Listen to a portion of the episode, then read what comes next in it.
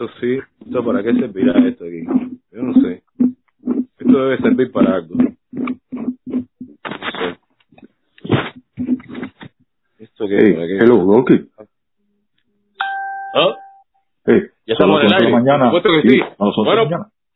Son las 11 de la mañana, sí, son las 11 de la mañana aquí en La Habana, Cuba, lo que queda de La Habana, Cuba. Y señoras y señores, usted está conectado aquí con este su gran programa Cambio de Bola, transmitiendo desde los estudios centrales de La Paja Record, territorio libre de comunismo, por supuesto.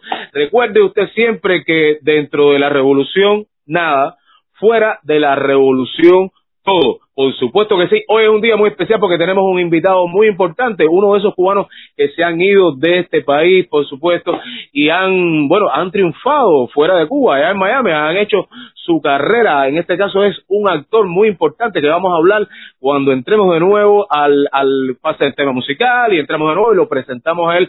Aquí, aquí no se triunfa, aquí la carrera siempre es delante de la tonfa, por supuesto que sí. Allá los cubanos exitosos, por supuesto, es, es el lugar para triunfar. Miami, Estados Unidos, por supuesto.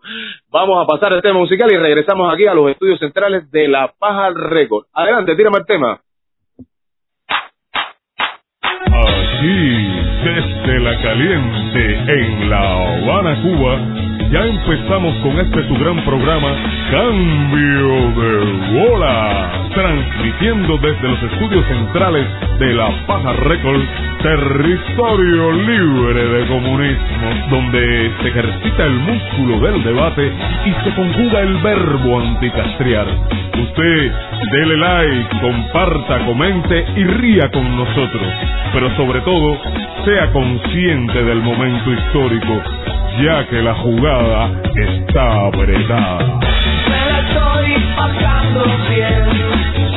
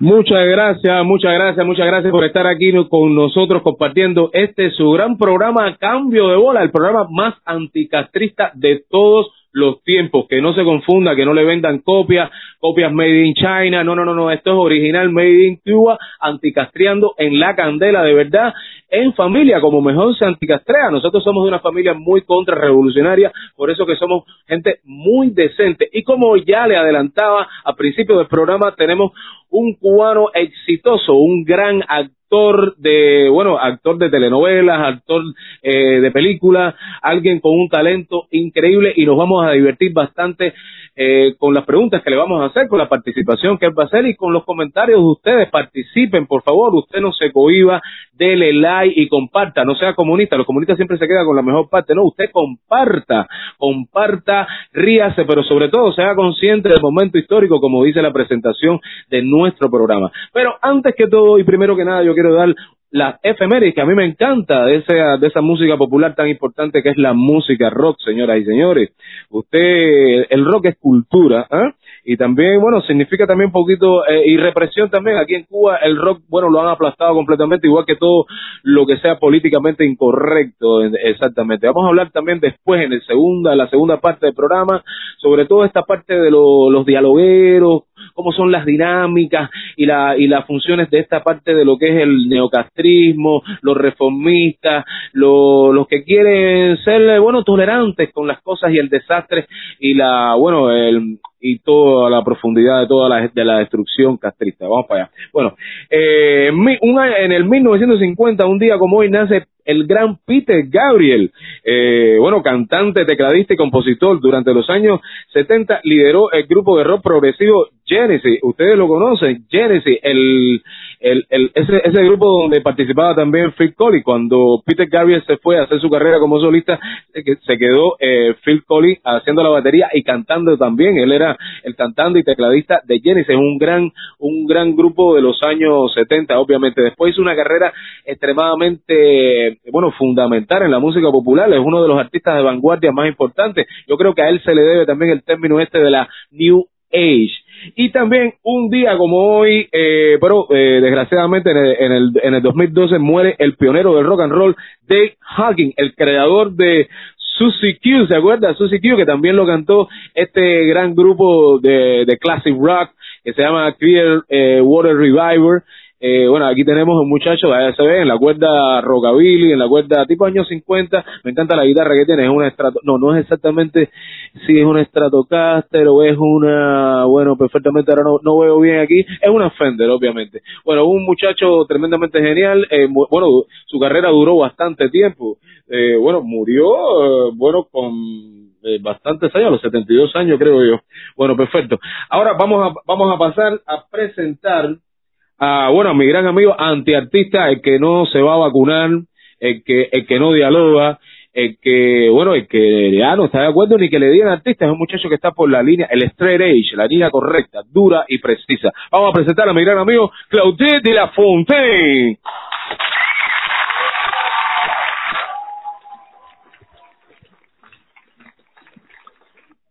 Muy buenos Eh, días, oye, muy buenos días para todos. Eh, mañana es 14 de, de, de febrero, sí, de estos Ajá. días así súper marcados por esta cuestión de casi el amor obligatorio que lo vuelve edulcorado todo quizás. Pero bueno, felicidades a todas la- las personas, los amigos que nos están viendo y también para sus familiares y para los seres queridos de, de esos que están aquí, ¿no?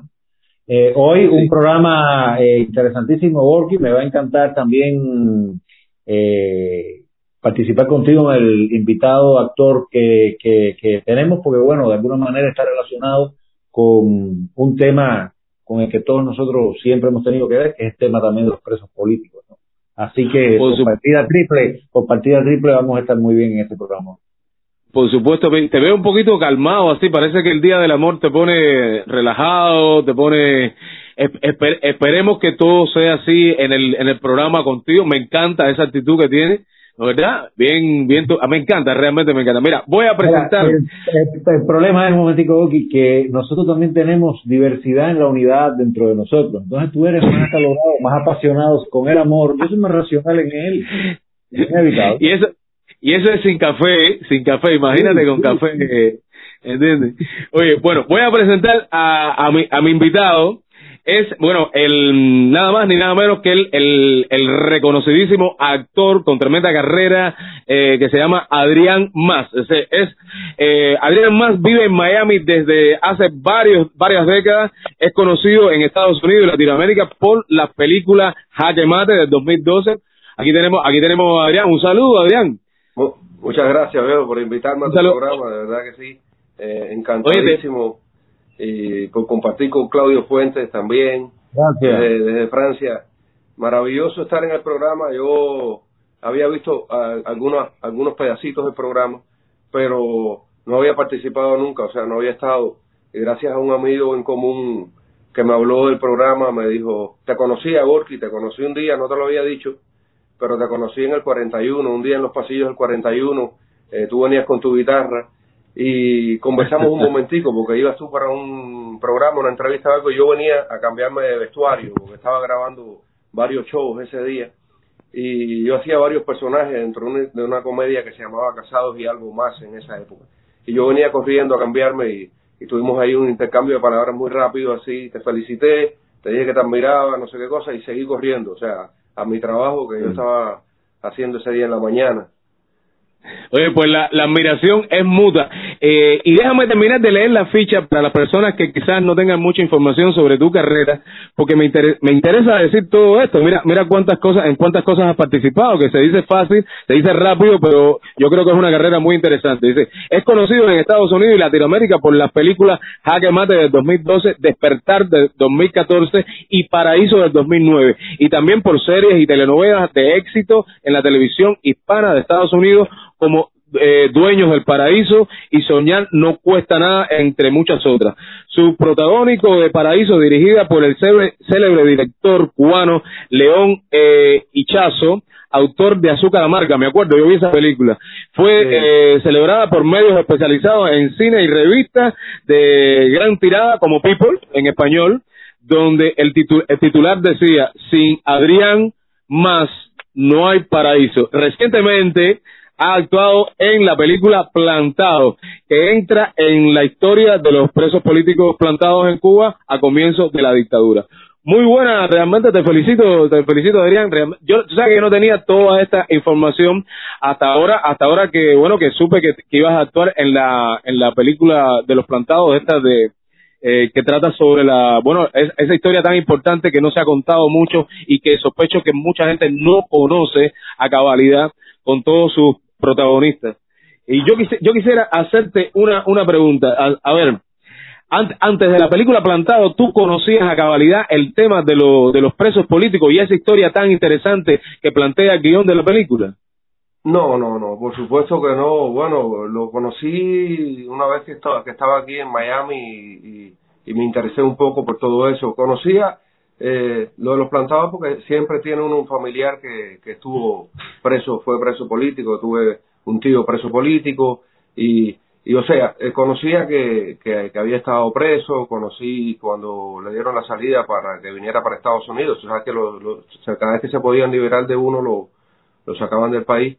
Y entonces él vino para, para Estados Unidos, nunca, yo era muy niño, tendría yo siete años y, y nunca tuve la posibilidad de tener una conversación madura, realmente yo conversaba con mi primo para, para jugar a las bolas y a la pelota, no, no, no, no estaba en esas cosas de adulto metido. Después eh, empecé a oír las los comentarios de la gente, después empecé a estudiar, empecé a leer cosas que me impresionaban mucho desde Cuba ya. Y, y una vez que llegué a Miami, pues sí conocí, pero te digo la verdad, cuando empecé a estudiar para hacer la película y empecé a documentarme y empecé a buscar eh, datos y, y a leer y a compartir con ellos, con los presos políticos, yo me quedé fascinado, vaya, me, impresionó muchísimo la cantidad de cosas, de lagunas que yo tenía respecto a, a la situación de los plantados en Cuba. Y no solo de los plantados en Cuba, o sea, eh, vamos a estar claros, porque esto es, un, esto es un tema que no se acabó. Porque la gente, la gente me dice que, que esto que pasó, que la película, eh, lo, lo triste del caso y la, lo más, o sea, lo más deprimente de todo es que esto sigue pasando. Sigue pasando en Cuba. Y, y muestra de ello es que hay que verlo. Que cuando tú en Cuba no estás de acuerdo con algo, te expresas políticamente en desacuerdo, eh, lo mínimo que puedes parar es en una prisión. Y los golpes siguen existiendo. Yo estuve en la celda cuando estábamos grabando la película. Había un muchacho de Ciego de Ávila, preso político, y, me, y, me- y yo hablaba mucho con él porque quería documentarme para, el personaje y todo esto también. Y hablaba mucho con él, siempre estaba conversando con él. Y me hizo muchos cuentos que realmente yo, yo me quedaba impresionado. O sea, impresionado cómo seguía pasando lo mismo, lo mismo, lo mismo, de, con diferentes métodos, con de diferentes maneras, pero sigue pasando lo mismo. Es lo más triste de todo, ¿eh? Y sigue pasando lo mismo. Y tú- eh, eh, algo, algo que tú dijiste, no, tú no conocías a cabalidad toda esa situación.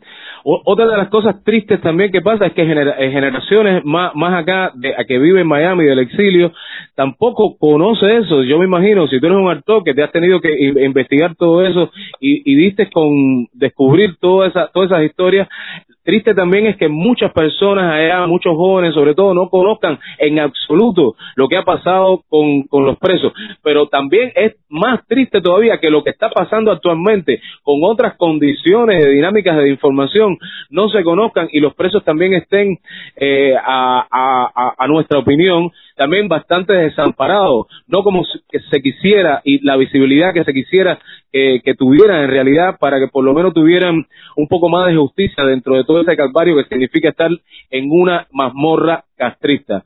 Eh, Rocky, Rocky, sí, a ¿puedo ver, a ver? Claudio.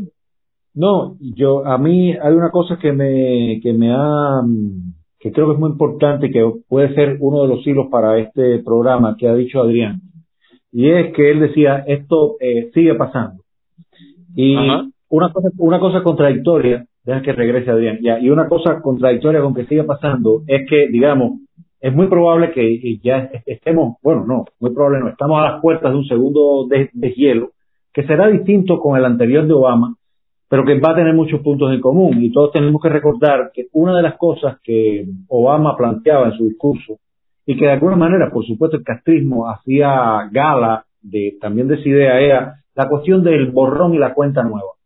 Dicen, no, no puede haber borrón y cuenta nueva. No solo por lo que dice Adrián, porque sigue pasando, sino también porque lo que pasó no ha tenido justicia y no ha tenido compensación ya y no ha tenido, tú sabes, todo un proceso de revisionismo auténtico. Ok, perfecto. Pero, Claudio, antes de entrar en más en, en profundizar sobre el tema de los precios y la situación actual, yo quisiera hablar un poquito de la carrera de, de Adrián Más. De, ¿Desde qué tiempo tú te fuiste para, para, para allá, Adrián? ¿De qué tiempo estás allá en Estados Unidos? Bueno, yo me fui, eh, yo, yo, me- yo me quedé en España, Borki. En España eh, en, el, en el año 98, 99. Y, y después fui a México en el 2000. Hice unas novelas en México. Hice una obra de teatro entre Pancho Villa y una mujer desnuda con Cintia Clipo, Pedro Mendari, Alejandro Camacho, grandes actores de México. Y, y terminé esa gira por México. Hice una telenovela y vine a Miami. En el 2003 llegué a Miami, aquí a, a la ciudad de... Y aquí empecé trabajando en, en Telemundo en una novela.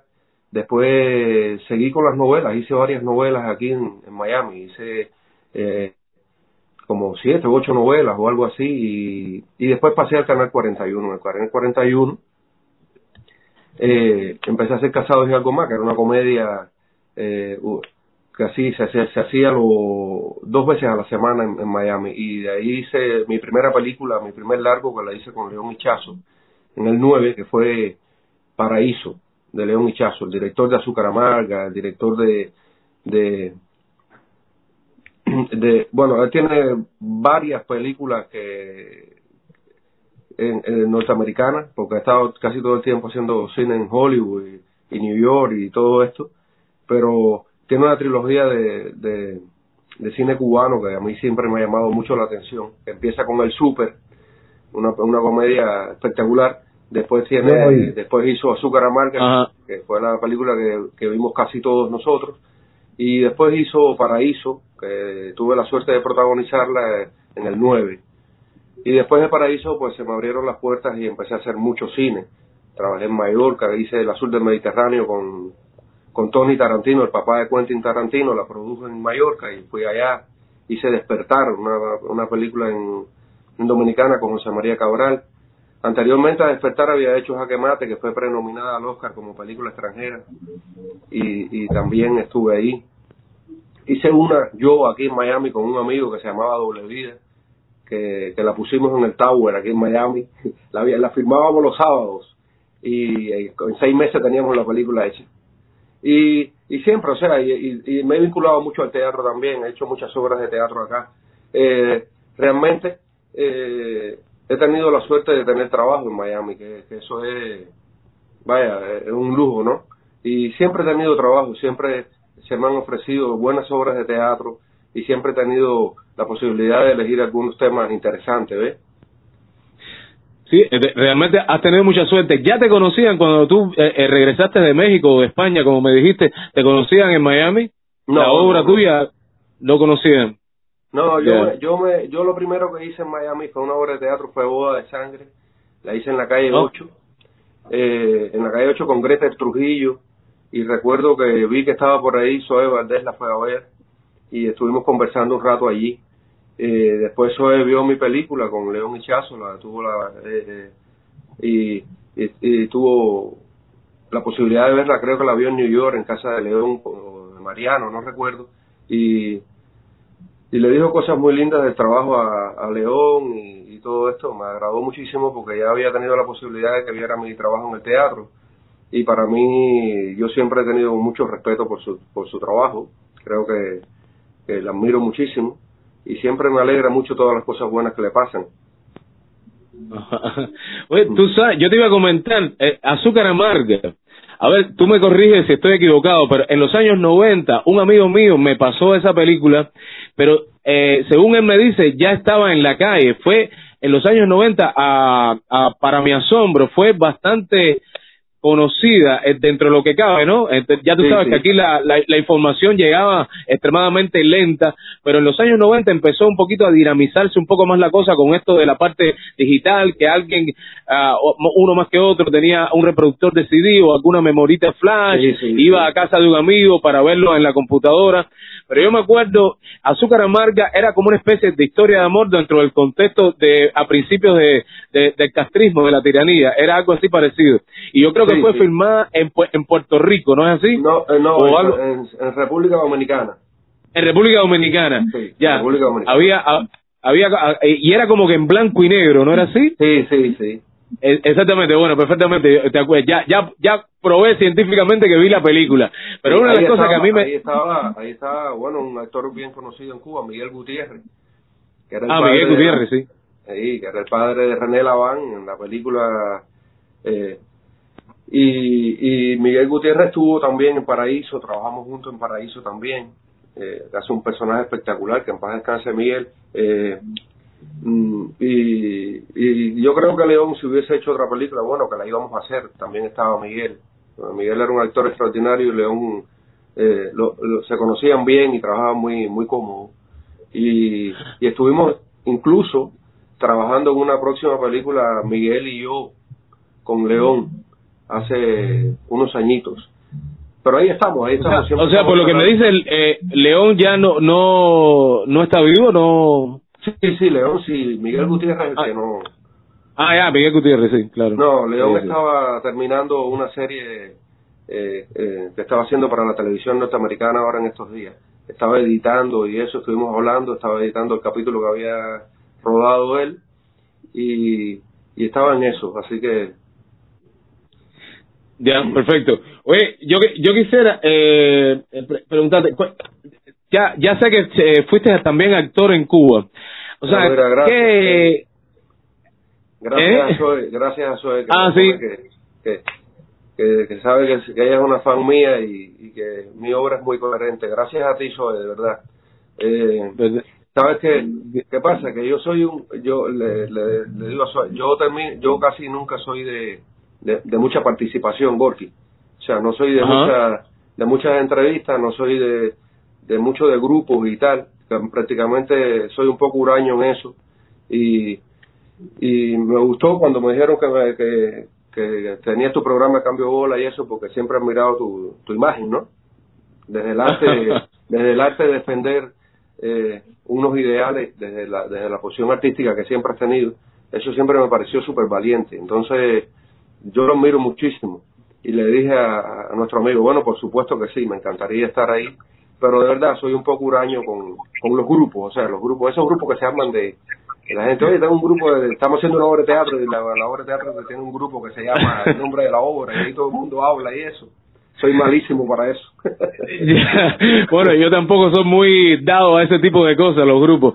Pero bueno, te agradezco doblemente por eso que me dices, o sea, por, bueno, por, por la admiración que sientes hacia mí y porque, bueno, he aceptado el- la, la invitación a, cambio de bola realmente. Yo también, ya, ya también, o sea, sobre todo con todo esto, toda esta información que me han dado, yo pensaba que eh, eras un actor básicamente de televisión por aquella experiencia que yo tuve, eh, o sea, en verte allá en directo. Yo me senté en un, en un sofá de, de utilería que estaba ahí y vi la actuación tuya, muy interesante, de, de, de este, de Mickey de Grey, de, de Puesto a Dedo, de, de- Sí, del sí. control remoto este, o sea, el Crin, que no tiene control remoto, de Sí. Díaz Canel. O sea, eso, yo te iba a preguntar también, ¿has hecho también, ese solo papel eh, humorístico o tienes otra experiencia en la en el plano humorístico también de la comedia, algo parecido? No, mucho, mucho, mucho. De hecho, de hecho, yo soy muy conocido en Miami por el humor, porque hice mucha comedia, pero como he ido intercalando y se han puesto muchas películas acá mías, se han puesto cosas mías y yo he hecho mucho teatro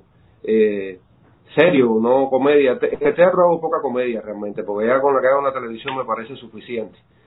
Y, aprovecho el teatro para refrescar, o sea, para volver a reoxigenarme, para, para reencontrarme con mi ADN, que es ese, el teatro. Yo, yo vengo de ahí, yo vengo del teatro, yo estudié teatro y toda mi formación es teatral y, y eso, esa satisfacción que tengo siempre para hacer una obra de teatro, esa alegría, eh, no es comparable con nada. Me gusta mucho el cine también, o sea, el cine es muy íntimo, me, me encanta la, la, la sinceridad del cine, me, me fascina, pero el teatro tiene ese intercambio directo con el público, que, que eso es como, como único. Como No, no, eso es único. Fíjate, yo, Ex- Exactamente, te le iba a decir, yo he experimentado esa misma sensación de, del actor, porque eh, también tocar música delante de un auditorio es casi co- es, es como actuar, tú tienes que montarte también un, un personaje de cierta manera y tratar y tratar de llevar la atención de un público hacia hacia hacia, hacia tu actuación, obviamente. Eh, eh, realmente genera mucha pasión, mucha, o sea, mucha intensidad. A mí me, me, me, me gusta me gusta mucho eso de actuar y está bueno, la tiranía me ha quitado esa ese placer obviamente con la censura y todo lo demás. Tú sabes que yo digo hablar de ese personaje que tú que tú tienes, o sea, que que, que montaste, yo no sé si, si le has dado continuidad, pero No, a mí es un poco no. simbólico, simbólico porque yo te hablaba, bueno, Eddie Calderón haciendo de la momia, o sea, del, del meteorito este del horno de pan, eh, de Castro primera parte, el, el siniestro comandante y entonces, pero tú estás haciendo de la continuidad viste, de, de Díaz Canet, de, de Puesto a Dedo, de, de Mickey Grey, eso para mí es simbólico. Y te quedó genial, o sea, yo me, yo realmente me estaba destendillando de la risa porque pusiste, te pusiste la panza de él, eh, pusiste las ojeras de él y la, y la nariz esa puntiaguda aguileña que él tiene, y entonces dice, bueno, bueno, está cagadito a- al personaje. Yo me reí cantidad porque tenías una secretaria, y entonces tú estabas en el coqueteo con aquello y siempre guardando la forma de todas las cosas que se le podían ir en cuanto a a la secretaria. Estaba muy cómico eso. Me encantaría verte de nuevo en, en algo como eso. Oye, yo quisiera, eh, a, a ver, decirle a, a, Claudio, si tiene otra pregunta, lo hemos dejado fuera. Eh, Claudio, No, ¿tienes yo- alguna pregunta? No, no, yo encantado, yo encantado con, con escuchar la verdad, eh, porque bueno, créeme, Adrián, que yo también soy un gran fan del, del, del cine, eh, lo he estudiado de alguna manera y tú sabes, tengo que ver con el mundo de la fotografía, de la Ah, qué lindo. eh, ¿no? e- e- edición, pero tú sabes, toda esta pelea del lado acá te sustrae, te sustrae un poco de todo ese otro mundo eh, cul- eh, cul- cul- cultural. Y entonces, Sí, claro. eh, de verdad que es- eh, escucharlos a ambos siempre te da una medida a veces de qué ganas de que todo esto acabe de una vez cuando acabe, para uno muchas veces eh, poder también dedicarse a otras tantas cosas que le gustan, ¿no? Como es el caso del cine. Por supuesto no que solo sí. estoy hablando de realizar algo así, sino incluso de sencillamente tener más tiempo para, para No, ver mira, cine. Yo estoy viendo una, una película, uno o dos películas a la semana, a veces menos, créeme, Sí. o un documental, y, y eso es tremendo. Yo que estaba acostumbrado a un ritmo distinto. Una, una realidad que nos está pasando y siempre nos ha pasado es que eh, yo no sé si, si tienes conocimiento, Gorky, de esto, pero Gorky, el hecho de hacer una película en, en, en Estados Unidos, en Miami, nosotros los cubanos, ahora la podemos hacer donde quiera, ¿no? En Dominicana, donde... eh, es una película que no tiene país, porque no te la aceptan como cubana en los festivales. Es increíble. Entonces no tenemos tierra, no tenemos una base. Eh, yo yo puedo hacer una película mañana en Miami, aquí, Terrible. de una de la vivencia de nosotros los cubanos en Miami, de lo que sea, el tema que, que nos interese plasmar y todo eso. A la hora de ubicar la película en los festivales, la respuesta es que que sí es americana. No es americana porque es de habla hispana. Y cuando tú dices, no, no es americana, dices, ¿de dónde es? De Cuba. Sí, te dicen, pero se hizo en Cuba, está el ICAI. ¿Es el ICAI? No, No, no, es el ICAI, es cubana. Te dicen, no, no es cubana. No tenemos país. Yo, terrible, no me sabía eso, horrible. No, es, es, tremendo porque, Goki, como hemos dicho otras veces, Adrián, en este programa, también en, en, otros programas de análisis que nosotros eh, tenemos, una parte de la sobrevivencia y la legitimidad del castrismo viene por el exterior, por el primer mundo, por todas esas instituciones supuestamente de mundos culturales eh, que pertenecen al, a países democráticos. Sin embargo, están aceptando el monopolio totalitario castrista cultural, ¿no? que es el ICAI, la única institución. Entonces, como diciendo, ven acá, y el cine independiente entonces perde, y el cine independiente que se hace en Cuba no es cubano entonces. Ese cine independiente, tú sabes, que O- tiene o- zonas también. Ocelia Cruz no es música cubana, no sé, algo de eso. Lógico, lógico, lógico. lógico. No, pero es que en Cuba, en Cuba, disculpa Claudio, es que en No, Cuba, no. Ya, es ya, ya Cuba cerré. todavía se dan el lujo de censurar, censuran a Santa y Andrés, censuran películas, no las llevan al festival, las desaparecen. Eh, es muy triste lo de la censura y de hecho lo que está pasando, señores, lo que está pasando ahora mismo eh, con los artistas de San Isidro y todo eso es el tema de la censura, que es muy triste. La censura es fatal donde sea. La censura es fatal en el mundo desarrollado, es fatal en el subdesarrollo y donde quiera que esté la censura es fatal. Porque, ¿por qué si yo no pienso yo, igual yo te iba a preguntar, a- te iba a preguntar, Adrián, disculpa, tú tuviste, tú me dijiste que fuiste, eh, bueno, a- a- actor, ya venías de- desde Cuba siendo actor, ¿tú tuviste algún encontronazo que hizo decidirte irte, o sea, con algún burócrata de estos comunistas, de la cultura, como ellos siempre hablan?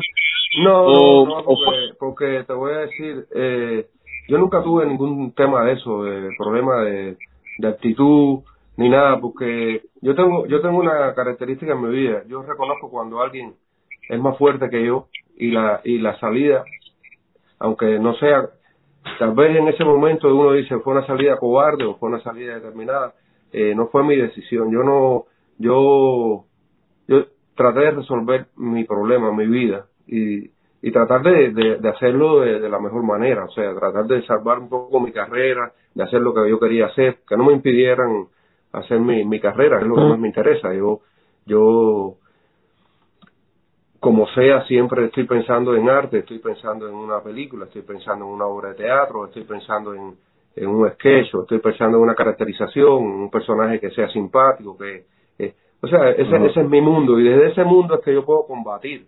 Yo no puedo eh, ahora vestirme de miliciano porque me van a dar un tiro, posiblemente me mate yo mismo con la pistola, o sea, eh, limpiándola. mi, mi, mi arma mi arma es otra, o sea, es, es- es desde la base del arte. Y de ahí yo parto y yo nunca tuve eso eso encontronazo, yo nunca fui un tipo que me parara y dijera, bueno, lo hice, ¿no? Hice varias veces, me paré y, y dije lo que pensaba, pero me di cuenta muy rápido que decir lo que lo que tú piensas realmente es darte un tiro de gracia y no poder realizar después tu objetivo no se puede cumplir. Entonces, uno se traza objetivos. Mi objetivo es este y yo quiero llegar allí. Y sin ser insincero y sin ser cobarde, eh, sin porque hay muchas maneras de, de, no ser cobarde, eh, yo busqué mi manera de, salvarme. Esa, esa es la, la realidad mía. Y, y me fui, me fui a España y me quedé con mi esposa y y después cruzamos a México, de México para acá, para Miami. Pero es la realidad de muchos cubanos, muchos cubanos que están allí. Eh, eh, lo que me molesta es cuando tomas partido, o sea, de una parte o de la otra. Si tomas partido tienes que ser consecuente. Ya Claro. está. No, eh, pero el castrismo es, es un, es un caldo de cultivo para la doble moral, para para para captar al todo todo lo bueno toda la miseria del ser humano y, y vincularla a tu vida cotidiana y hacerla casi como una cultura. Es algo bien bien bien triste. Bueno yo quisiera para pasar eh, si tú me permites Adrián vamos a pasar sí, a entrar a, a- a ese mismo tema que tú estabas hablando sobre bueno la censura sobre el diálogo to- sobre toda esta todo esto que está pasando actualmente eh, el, en, en el ámbito vamos a decirle artístico. Esto de los Castro siempre están en los medios siempre dicen cultural en fin. Y yo quisiera invitar a, a nuestro gran amigo Antonio Rodríguez para que también argumente sobre eso vamos a poner unos videos vamos a poner eh, eh, bueno, eh, pedazos de, bueno, alocuciones de todos los burócratas, estos castristas, para darle el chucho violento. Espérate, espérate, me pusieron Antonio y no le puse los aplausos. Oye, que bola, el cambio de bola tiene una un protocolo, caballero, vamos a acostumbrarnos. Oye, No, yo no que bajamos, haberte- si no, Gorky, si no bajamos de categoría, no, no podemos bajar Vamos de categoría, hermano. Bueno, un, eh, saludo, un Adrián, saludo para Adrián también. Muchas Eh, gracias. perfecto. Muchas gracias. Muchas gracias, Antonio. Perfecto. que sí. Ahí, ahí Oye, está qué, Gerardo, qué rico. el actor de, de Plantado también diciendo que, que muchas gracias. Oh, sí. Sí, sí, sí. Desgraciadamente yo no veo, no veo los comentarios porque te tengo que comer zanahoria, tengo, tengo que cambiarle aquí los lentes a esto, no, en No, fin. me lo puse, lo veo muy bien. porque Yo te lo yo puse. Oye, eh, Claudio, bueno, eh, ¿quieres presentar los videos para empezar ya en la parte caliente de lo que es el arrancarle la tira de pellejo al castrismo? ¿Quieres presentar los videos en el orden? Sí, mira, eh, a mí me encantó que antes de, Anto- antes de que entrara Antonio, Adrián exactamente estuviera hablando de ese tema, ¿no? De, porque el primer video que vamos a ver, o, hay un grupo de tres pequeños videos de Fernando Pérez, tú sabes, director de cine, Adrián, Sí, y de alguna manera, amigo bien, y de alguna manera yo creo que hay un elemento sin resolver, hablando en cuanto a coherencia, de muchas de estas personas como Fernando Pérez, artistas dentro del, dentro del sistema de alguna manera, eh, por reconocimiento propio, y creo que hay, ya te digo, una contradicción. No voy a hablar primero de ella, sino vamos a ir poniendo los, los elementos para que vayamos revelando eso que, que es lo que está eh, ocurriendo, porque hay gente que hasta que no se decida a entender que el castrismo no va a reformarse como tú quieres y que tú solamente estarás dentro del castrismo mientras cumplas con las estrictas eh, censuras y represiones de ellos, pues ahí hay un gran problema. Pueden estar tres mil años más diciéndole al castrismo esto no puede suceder y sigue sucediendo. Entonces, si quieren, vamos a pasar al, al primer video y ustedes irán viendo de Fernando Pérez. Adelante. No poco porque al día siguiente los medios empezaron a transmitir una versión de lo que ahí había ocurrido, pero de un solo lado. Nuevamente, eso es un discurso también que yo pienso que es el discurso que, que tiene que cambiar. Nuestros medios, nuestra prensa, eh, nuestra televisión fundamentalmente, no puede estar cubriendo un hecho, pero solamente con una sola mirada. Ajá. Bueno, si puedo. A ver, si ¿quién- puedo quién quiere comentar, hablar? Si puedo comentar, si puedo comentar. Mira, Adelante, eh, Antonio. Mira, yo yo realmente eh, vi la, la entrevista completa que le hizo Ian Padrón a, a Fernando Pérez y, me parece, a mí me pareció interesante eh, eh, por, por varios enfo- por el enfoque, pero hay una parte que, que, que ya am, me parece que es necesaria, eh, Adrián, eh, Gorky y Claudio. Y el punto es el siguiente, ya son 62 años de lo que de lo que se ha vivido en ese país, situaciones como la, la que está mostrada en la película Plantado, fusilamientos, todo lo demás que hemos visto. Yo creo que muy pocas personas eh, ignoran eso, eh, sobre todo quienes están en el mundo del, del, del el mundo del arte, la intelectualidad, profesionales. Yo creo que muchas, muy, muy pocas personas ignoran lo que se ha vivido. Y en los últimos tiempos tenemos muchos ejemplos, el remolcador 13 de marzo, el fusilamiento de los tres jóvenes que intentaron secuestrar la lancha. O sea, eh, después, por supuesto, todo lo que se ha hecho en contra de la oposición, eh, la muerte de Orlando, Zapa- eh, en huelga de hambre, Orlando Zapata Tamayo. Eh, bueno, muchísimos, muchísimos ejemplos de toda la brutalidad eh, y la inquina del régimen eh, eh, castrista.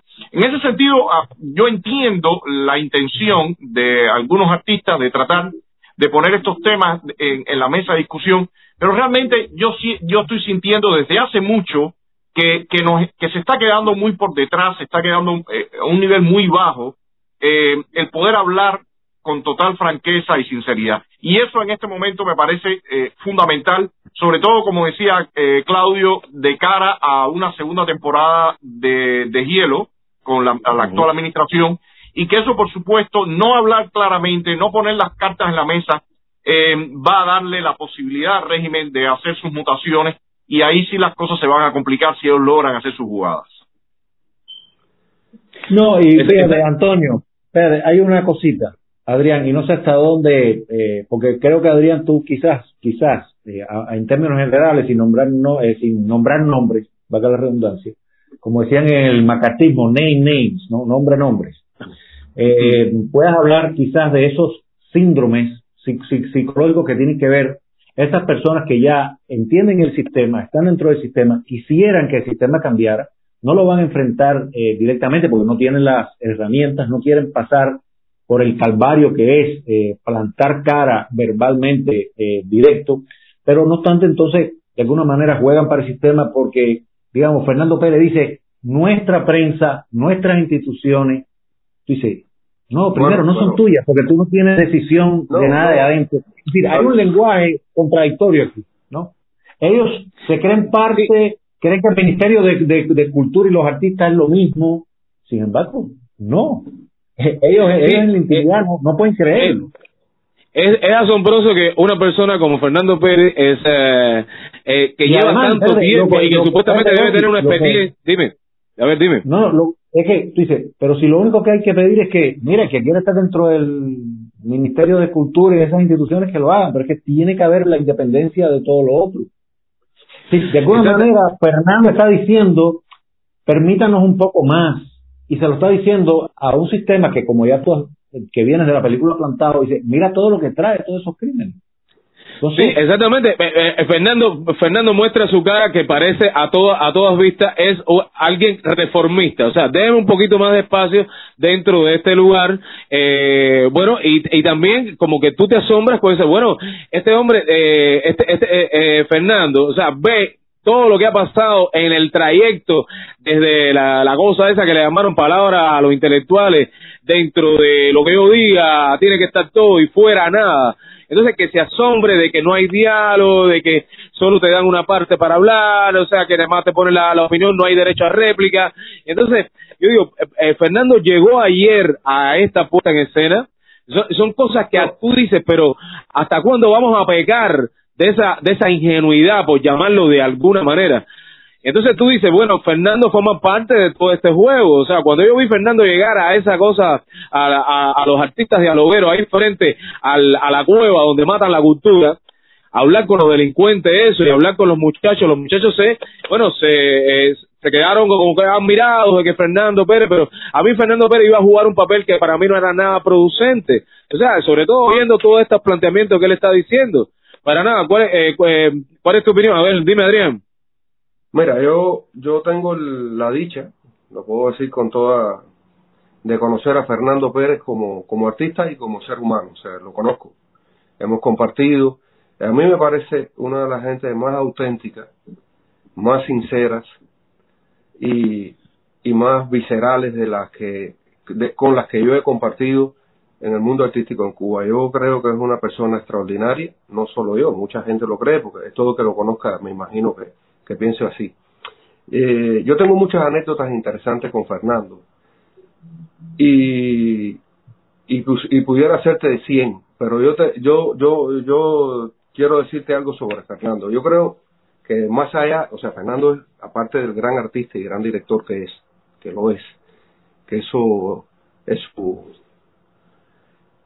Fernando ha hecho una cosa que a mí me, me llama la atención, porque yo digo, Fernando, que lleva años dentro de, de la estructura del ICAI, trabajando con el ICAI, vamos, estamos hablando de una persona que no lleva 20, di- 20 años ahí, lleva muchos años, que ha trabajado, que ha hecho películas memorables, que tiene una visión extraordinaria sobre, eh, sobre Cuba y sobre todo lo que pasa en Cuba. Para mí, sin Fernando Pérez, el cine cubano se estaría cojo, totalmente cojo.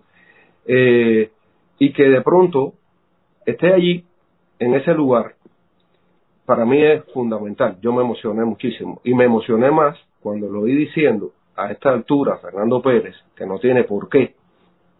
O sea, pudiera quedarse en su casa y no estuviéramos hablando de Fernando Pérez como millones de intelectuales que se quedaron en su casa. Fernando salió y dio una entrevista a Jean Padrón, que yo la vi también, y a mí me llamó la atención que aunque nosotros sepamos que eso pasa, no es lo mismo que lo diga yo como que lo diga Fernando Pérez.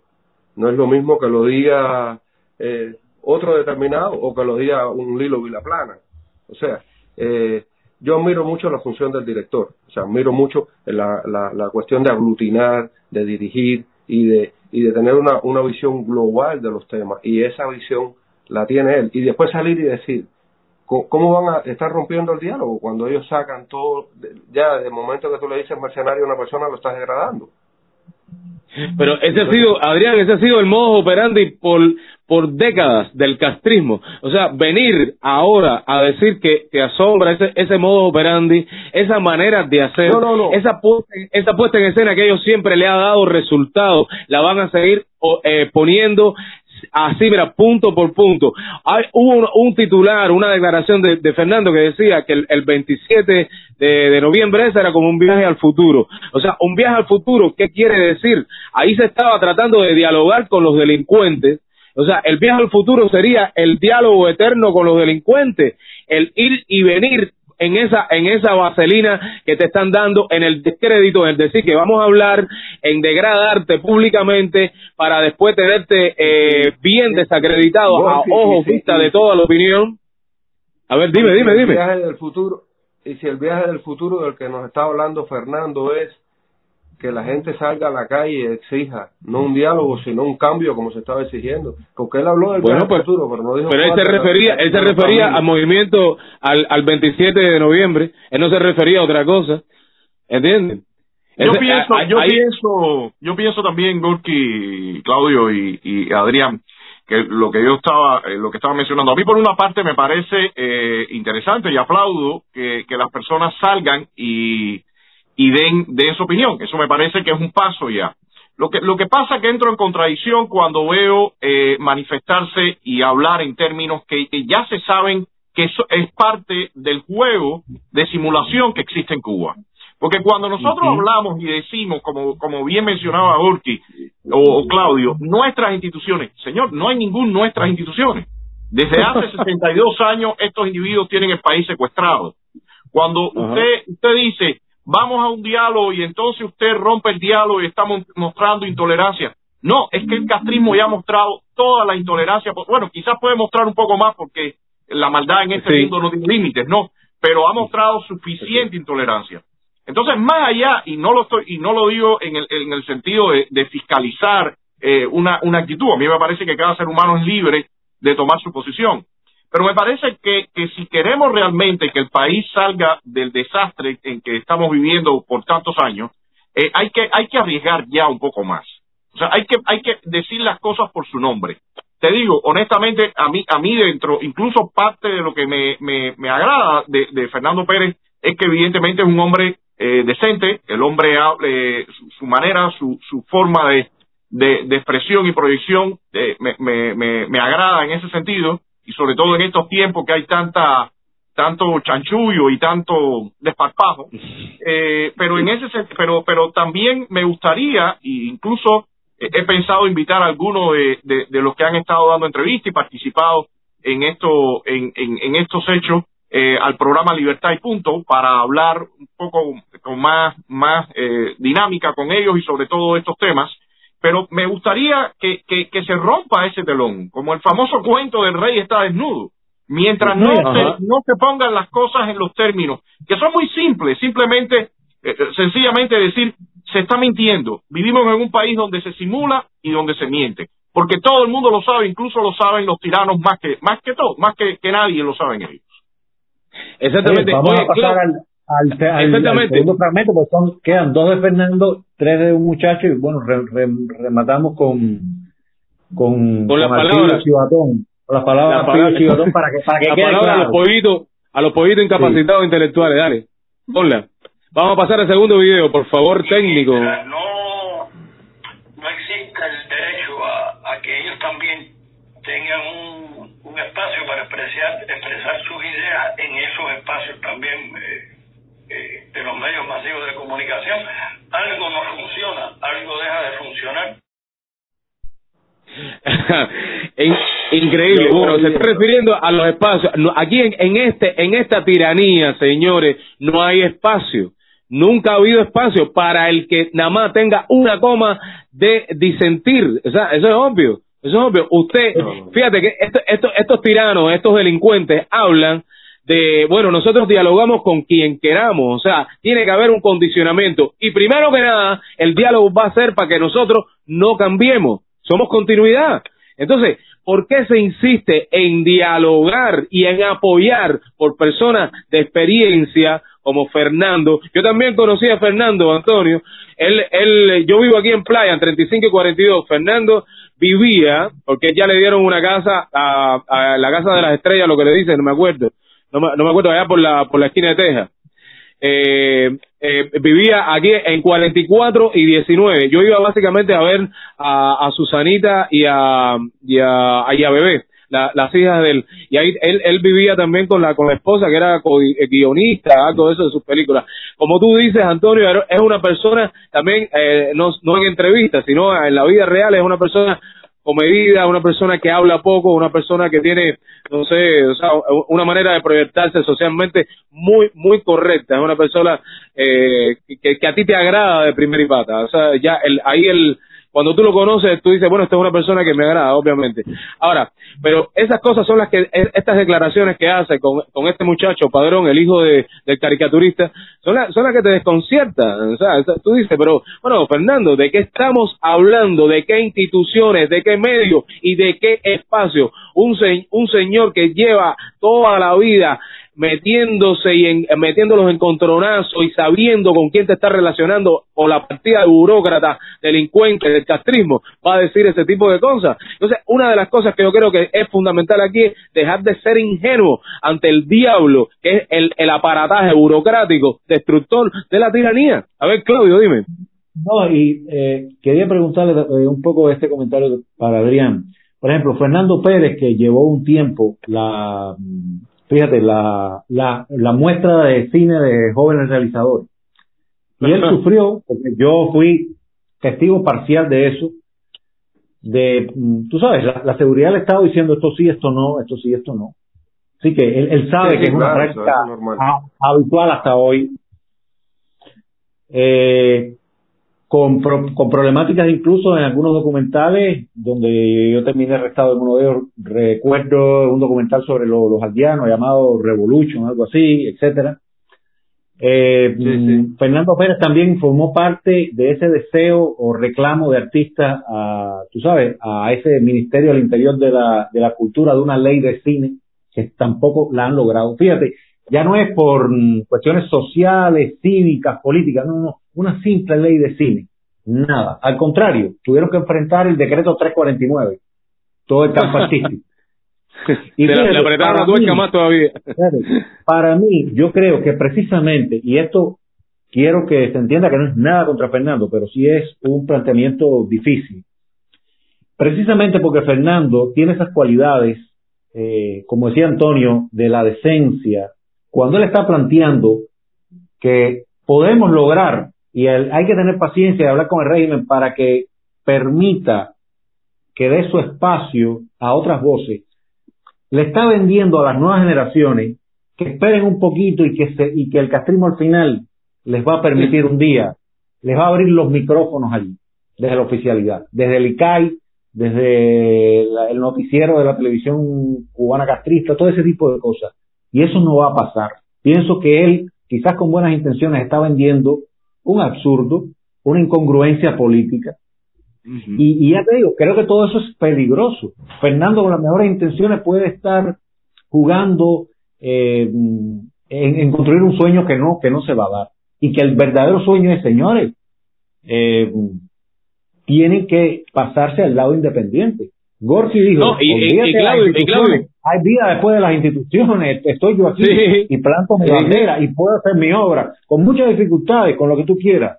Pero el lío es que tiene que haber una masividad de gente que tome esa, esa posición. No, pero a- a- una, una de las cosas que más a mí me, bueno, me, me incomoda, me es así perturbador casi, esa, esa, esa venderte esa idea, también como tú dices, de el reformismo dentro del castrismo. Bueno, vamos a correr un poquito la cerca, vamos a acomodarnos, ellos nos van a posibilitar un poquito más eh, despacito aquí dentro del mira, dialoguito. mira lo que va a decir, mira lo que va a decir Fernando Pérez ahora. Exactamente eso, ponlo.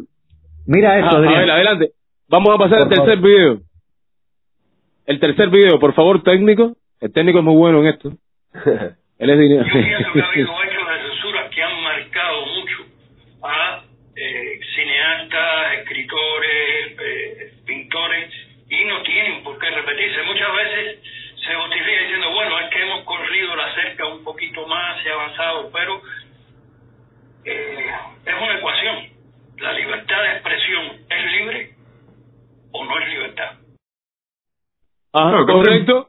Yo creo que. Correcto. Adrián, no sé, a mí No, me no, gustaría no, escuchar a Adrián. Lo acaba de decir. No, no, lo acaba no, de decir. Adrián- la no libertad es libre. La, Doctor, ¿Qué quiere? Hay que ponerlo de nuevo. Adrián no lo oyó. Y yo- Ah, yo vamos a ponerlo de pero nuevo. Técnico, sería No, posible no, usted no, tan no, amable. no, Yo lo vi, Claudio, yo lo vi. No, pero Adrián no lo dio. Sí, no lo dio. Pero, pero No, puede- él a- básicamente, Antonio, eh, eh, Gorky, Claudio, pero lo puedes decir. Yo- No, yo la, la última parte, Adrián, es la que más me gustó. Dice, la libertad es libre o no es libertad. Y entonces, No. ¿por qué pedimos, por qué estamos en los términos medios? ¿Por qué estamos en dialogar con alguien que sobradamente sabemos por historia, por modus operandi, por lo que está haciendo, por lo que va a hacer y por lo que hizo, de que no te va a dar un centímetro, va siempre a apostar a su estrategia de aniquilarte. Ya el, el, el, el diablo, primera parte, la primera temporada de desastre que le llaman revolución, lo dijo, dentro de la revolución todo, fuera nada. No. Está Adrián. Adrián, eh, Adrián, básicamente, eh, Fernando Pérez lo que está es decir, llega a una conclusión en un momento de su dis- discurrir en la directa con Ian Padrón, dice, es verdad que eh, la libertad o es total o no hay. Es decir, eso Claro. de que haya un 80% de censura, un 20%, dice, ya no hay Bueno, libertad Claudio. Claudio, vamos a Claro. darle un chance a Adrián que nos comente, porque Sí, no lo sí, estamos Adelante. Adrián.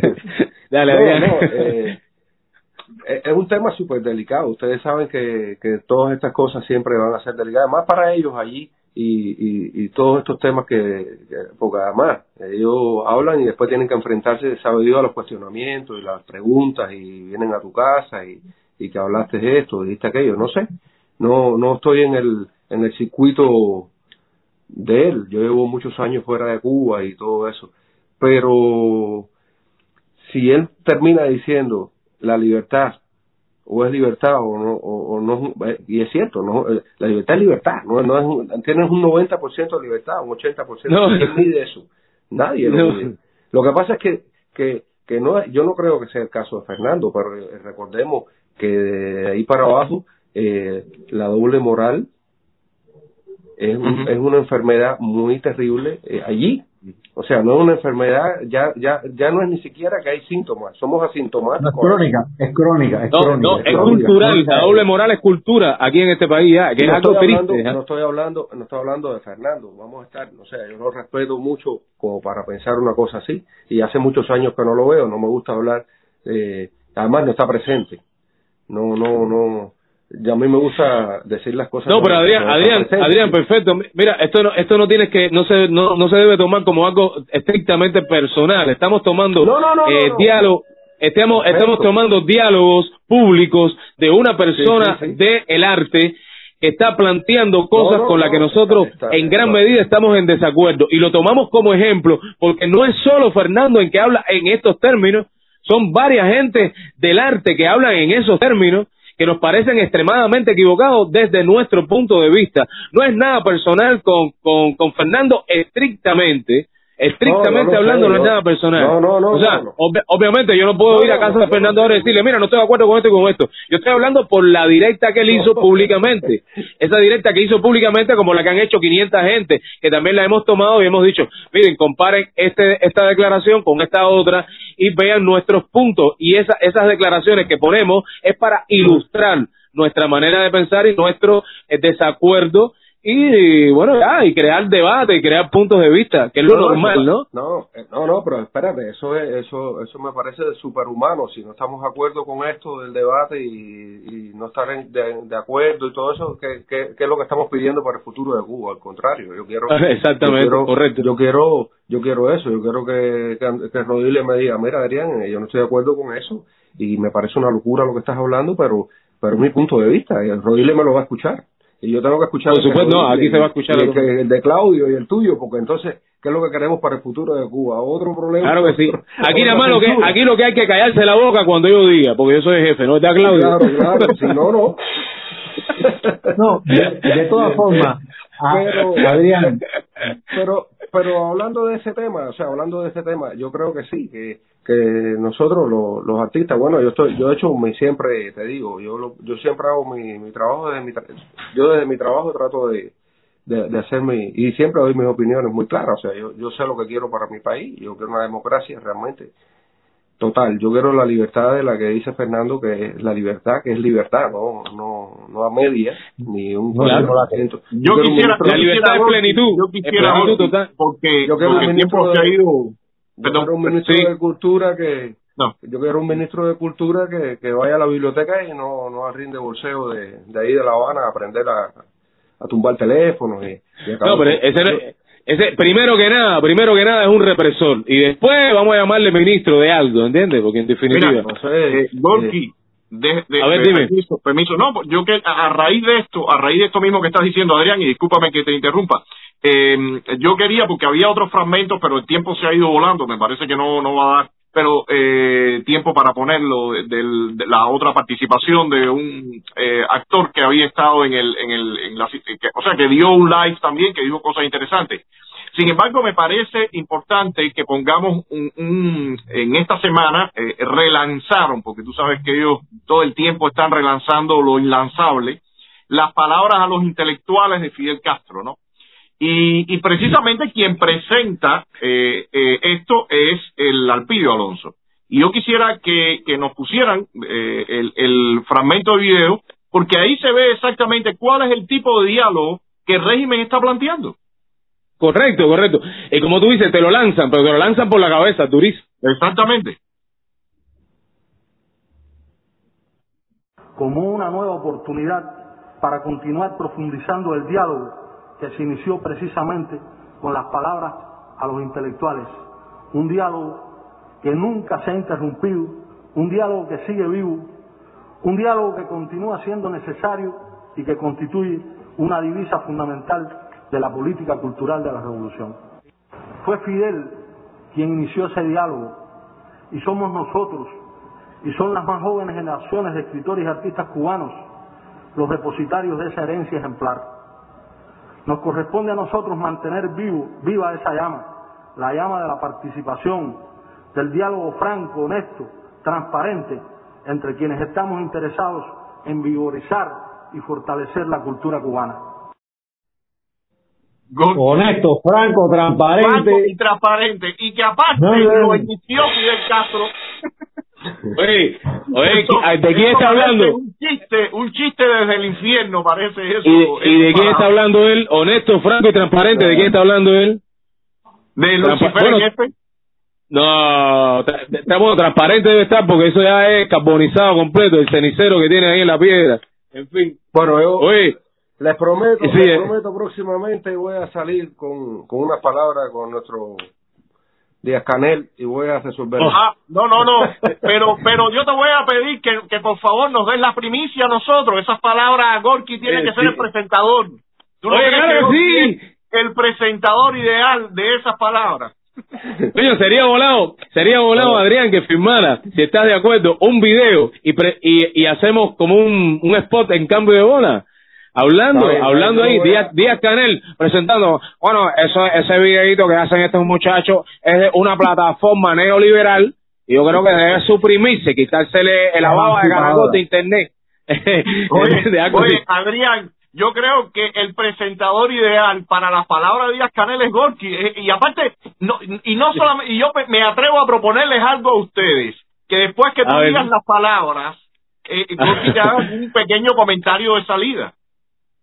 Ya, ya. No, y lo invito, y lo invito a escuchar un tema que está buenísimo de porno para Ricardo dedicado a él, el Mickey de Grey. Todo un éxito.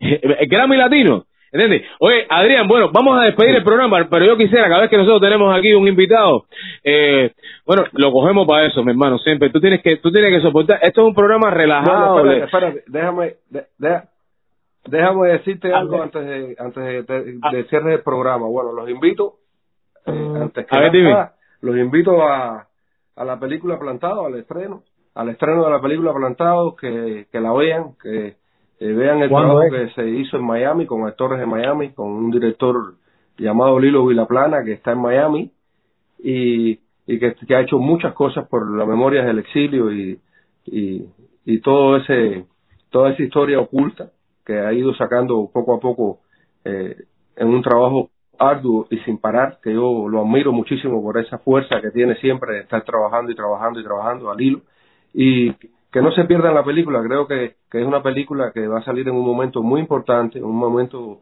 que la necesitamos y que la gente vea realmente que, que no solo son continuidad fuera de, la, de las cárceles, sino que dentro de las cárceles también son continuidad de todo eso que pasó con los presos políticos.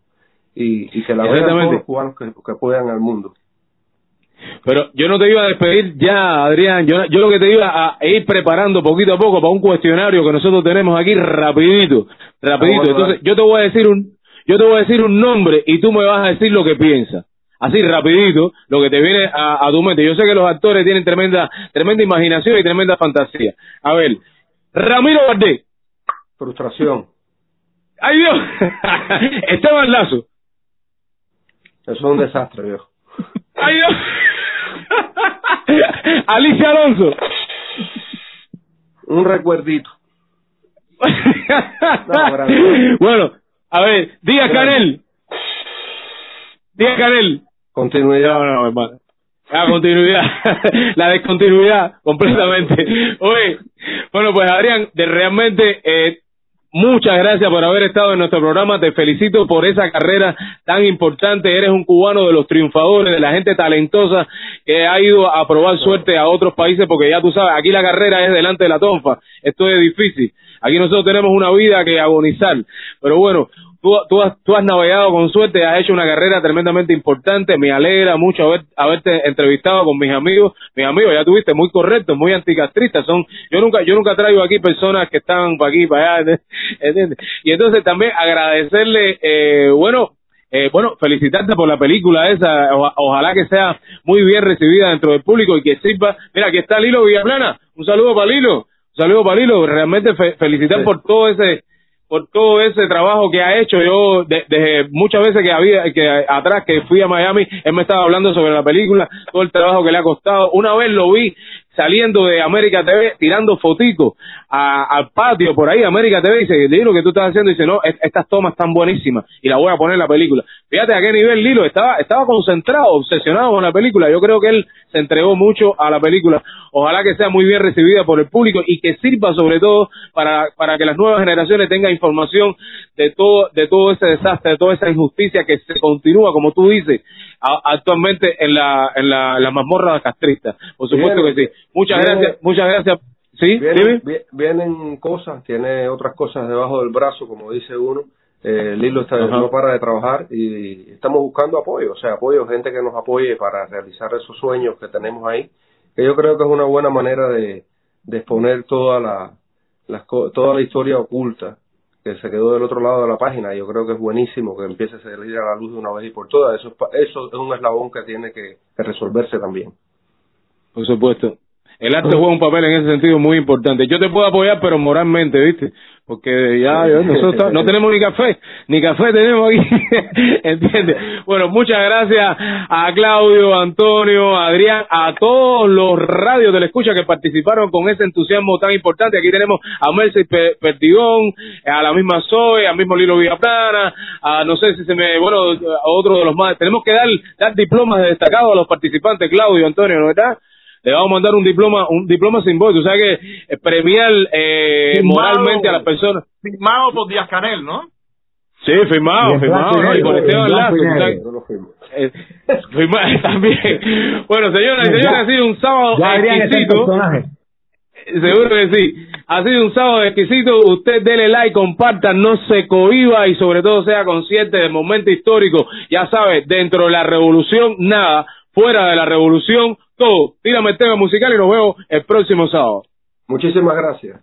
Chao, chao. Gracias a ti, Adrián. Chao. Claudio, Antonio. Aquí, desde la caliente, en La Habana, Cuba, ya empezamos con este su gran programa, Cambio de Bola, transmitiendo desde los estudios centrales de La Paja Records, territorio libre de comunismo, donde se ejercita el músculo del debate y se conjuga el verbo anticastriar. Usted, dele like, comparta, comente y ría con nosotros, pero sobre todo, sea consciente del momento histórico, ya que la jugada está abredada. Me la estoy pasando bien, porque todos están muy mal. Y Cada minuto que te calla es un minuto para.